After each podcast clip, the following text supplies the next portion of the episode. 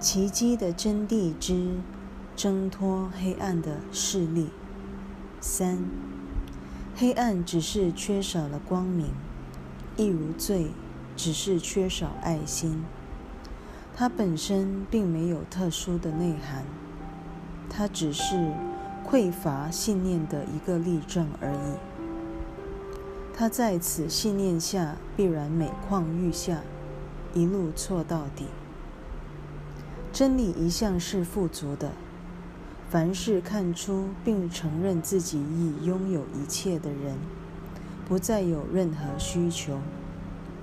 救赎的宗旨便是将一切交回你手中，更确切地说，是帮你重新意识到自己。原本就拥有的一切，你和所有的人一样，在受造之初便已拥有了这一切。四，只有宽恕取代得了因恐惧而生的虚无感。这就是圣经为什么说没有死亡的道理所在。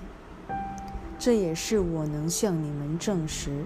死亡并不存在的原因。我在世时重新诠释了律法，借此圆满了律法的真谛。律法如果了解正确的话，原是为了保护人而设的，是那些心念尚未转变的人把地狱之火的观念带入律法的。我向你保证，任何人只要让我为他作证，我都会在他所容许的范围内为他作证的。至于你所见证之物，不只显示你的信念所在，还增强了它的威力。